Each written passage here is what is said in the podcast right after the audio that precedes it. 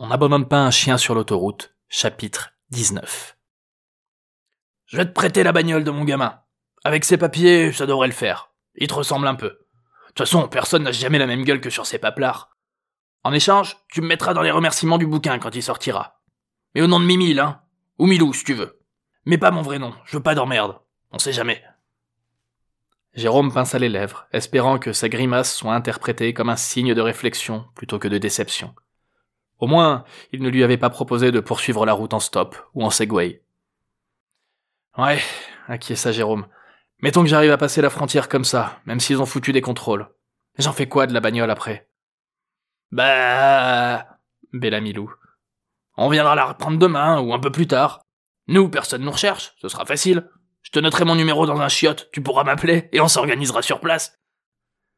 Jérôme haussa un sourcil, comme s'il souhaitait provoquer son interlocuteur en lui montrant qu'il en avait deux, ou simplement pour l'inviter à clarifier sa proposition. Un vieux rire gras fut la première précision qu'il obtint. Je déconne, ajouta-t-il pour éclaircir la dite précision. Je te laisse mon numéro. Tu m'appelles quand t'arrives et on avise. Je garde Polo en otage, ça lui fera des vacances.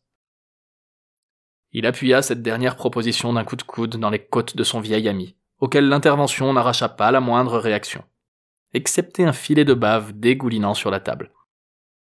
Et les deux autres, j'en fais quoi? S'enquit Jérôme d'un mouvement de tête vers Juliette, puis d'un second vers la voiture. Euh, c'est lequel dehors? Ton terroriste ou ton vieux Klebs? Pour le terroriste, t'as qu'à prétexter une pause pipi pour l'abandonner sur la dernière ère avant la frontière. Et le chien, franchement, qu'est-ce que ça peut foutre? Pour la ptiote, t'auras qu'à prendre les papiers de ma belle-fille. Il m'en a choisi une jeune cette fois, t'as de la chance. Milou se leva de table pour aller fouiller dans le manteau de son fils et dans le frigo, à la recherche des papiers de la voiture et d'une tournée de bière. Au passage, il profita d'être debout pour s'éclipser aux toilettes et enfiler quelques vêtements par-dessus son triste slip, sans se douter à quel point une tenue décente lui éviterait de se couvrir de ridicule dans les scènes à suivre. Jérôme voulut profiter du temps mort pour demander à Juliette son avis sur le plan, mais il entendit celle-ci pouffer de rire, et, d'un rapide regard, remarqua son attention concentrée sur son téléphone. Qu'est-ce qui te fait rire comme ça? s'énerva-t-il. Interrompue dans sa concentration, la gamine mit un instant à réagir. Elle reprit l'expression sérieuse de l'élève qu'on vient d'interroger en classe pour l'obliger à se reconcentrer sur la leçon. Je. Euh, quoi? bafouilla-t-elle. Jérôme lui arracha le téléphone des mains. Après un coup d'œil fugace sur l'écran, il leva le bras pour balancer l'objet au loin, mais son geste s'arrêta d'un coup, une fois l'image aperçue digérée par son cerveau. En reportant son attention sur le smartphone pour vérifier ce que ses yeux avaient cru deviner, il reconnut aussitôt la photo d'une de ses connaissances. L'un après l'autre, chacun des mots de l'article de presse associé ôta de son visage une teinte de couleur, jusqu'à le rendre complètement blême au point final. Euh, ça va, Jérôminou s'inquiéta Juliette. C'est la dépêche que je lisais qui te met dans cet état Euh, non, non, non, c'est rien, répondit-il en ravalant sa salive, comme s'il s'était agi de la glaire du siècle. J'ai, J'ai cru que le mec en photo était mon... le... un pote à moi, mais rien à voir. Il rendit son téléphone à l'ado, puis se gratta derrière l'oreille à la recherche d'un bouton qui lui redonnerait sa contenance habituelle. Moi j'adore voir des riches patrons se faire cambrioler, s'enthousiasma la gamine. Non mais t'imagines l'ampleur du coup, pour que les infos en parlent avant le petit matin alors que c'est tout frais? Non mais le mec qui a fait ça doit être trop fier Elle appuya sa dernière remarque d'un lourd clin d'œil adressé à Jérôme, qui fit mine de ne rien remarquer. N'empêche, poursuivit-elle, je pensais pas que des comics collectors pouvaient avoir une telle valeur, c'est dingue. Moi je rêverais de mettre la main dessus, moi. Parce que t'aimes les comics, peut-être s'indigna Jérôme en la regardant de haut. Mais carrément, ouais. Et t'en ferais quoi de cette collection? Ben je la lirais Ça reste des bouquins, tant qu'on les lit pas, ils valent rien. Ça serait con de les laisser toute une vie sous cellophane. Jérôme retint une larme d'émotion qu'il mit un long moment avant d'identifier comme une marque de fierté.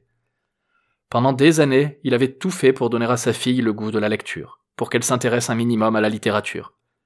Qu'il s'agisse de romans, de poésie, de bandes dessinées, de théâtre, peut lui importer, du moment qu'elle lise. Certes, passé quinze ans, on peut encore se découvrir de nombreuses passions, mais la voir écrire en langage SMS et ne rien lire d'autre que des messages sur les réseaux sociaux ou quelques rares magazines de mode, ça le désespérait. En guise d'héritage, il aurait nettement préféré léguer sa bibliothèque que son rein, mais à quoi bon en faire don à une personne qui ne saurait pas l'apprécier à sa juste valeur? J'aurais bien aimé que ma fille soit comme toi, conclut Jérôme en pinçant ses lèvres navrées. Sur ce point-là, en tout cas. Le reste, j'en sais trop rien. Juliette lui répondit d'un simple sourire, le premier à paraître sincère depuis son réveil sur la banquette arrière. Jérôme se rendit compte de l'effet d'une telle expression sur un visage d'ado.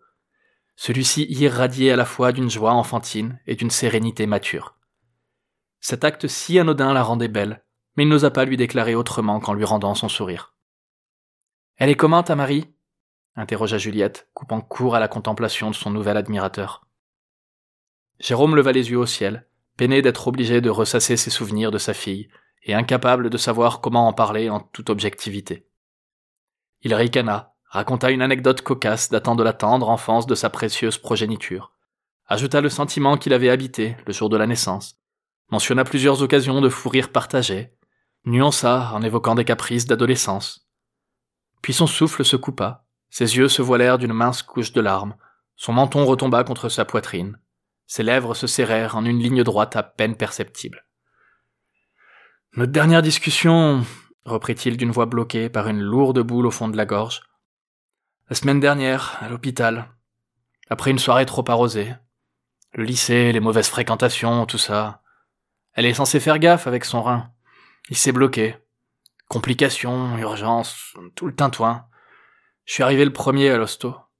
Elle reprenait connaissance. Son regard.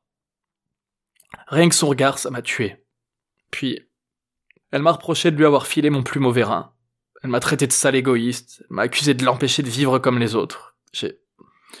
J'ai pas su quoi répondre. On s'est pas reparlé depuis. C'était compliqué avec le divorce, la fin de mon boulot, mes plans pour partir. Voilà. S'il se passe quelque chose, ce sera ça, notre dernier souvenir en commun. Après son pénible monologue, il releva les yeux vers Juliette, s'attendant à recevoir des mots ou un geste de réconfort. Il s'offusqua de l'avoir gloussé, attendit une demi-douzaine de secondes avant d'obtenir une explication. Mais si je comprends bien, là, t'es juste en train de fuir parce que ta gamine est en pleine crise d'adolescence, c'est ça? Eh, chaque ado se bat avec les armes dont il dispose pour emmerder ses vieux, tu sais Et ta Marie, elle a ton rein en otage, ça claque Il aurait certainement fallu une bonne minute à Jérôme pour trouver quoi rétorquer et sur quel ton. Malheureusement, après seulement trois secondes, Mimi le revint déposer entre les deux belligérants quatre bouteilles de bière, un trousseau de clés de voiture et un étui à papier officiel. Puis une seconde et demie plus tard, une sirène de police brisa le monotone silence de la nuit, et le ciel s'éclaira d'un bleu intermittent à travers les ouvertures du bungalow.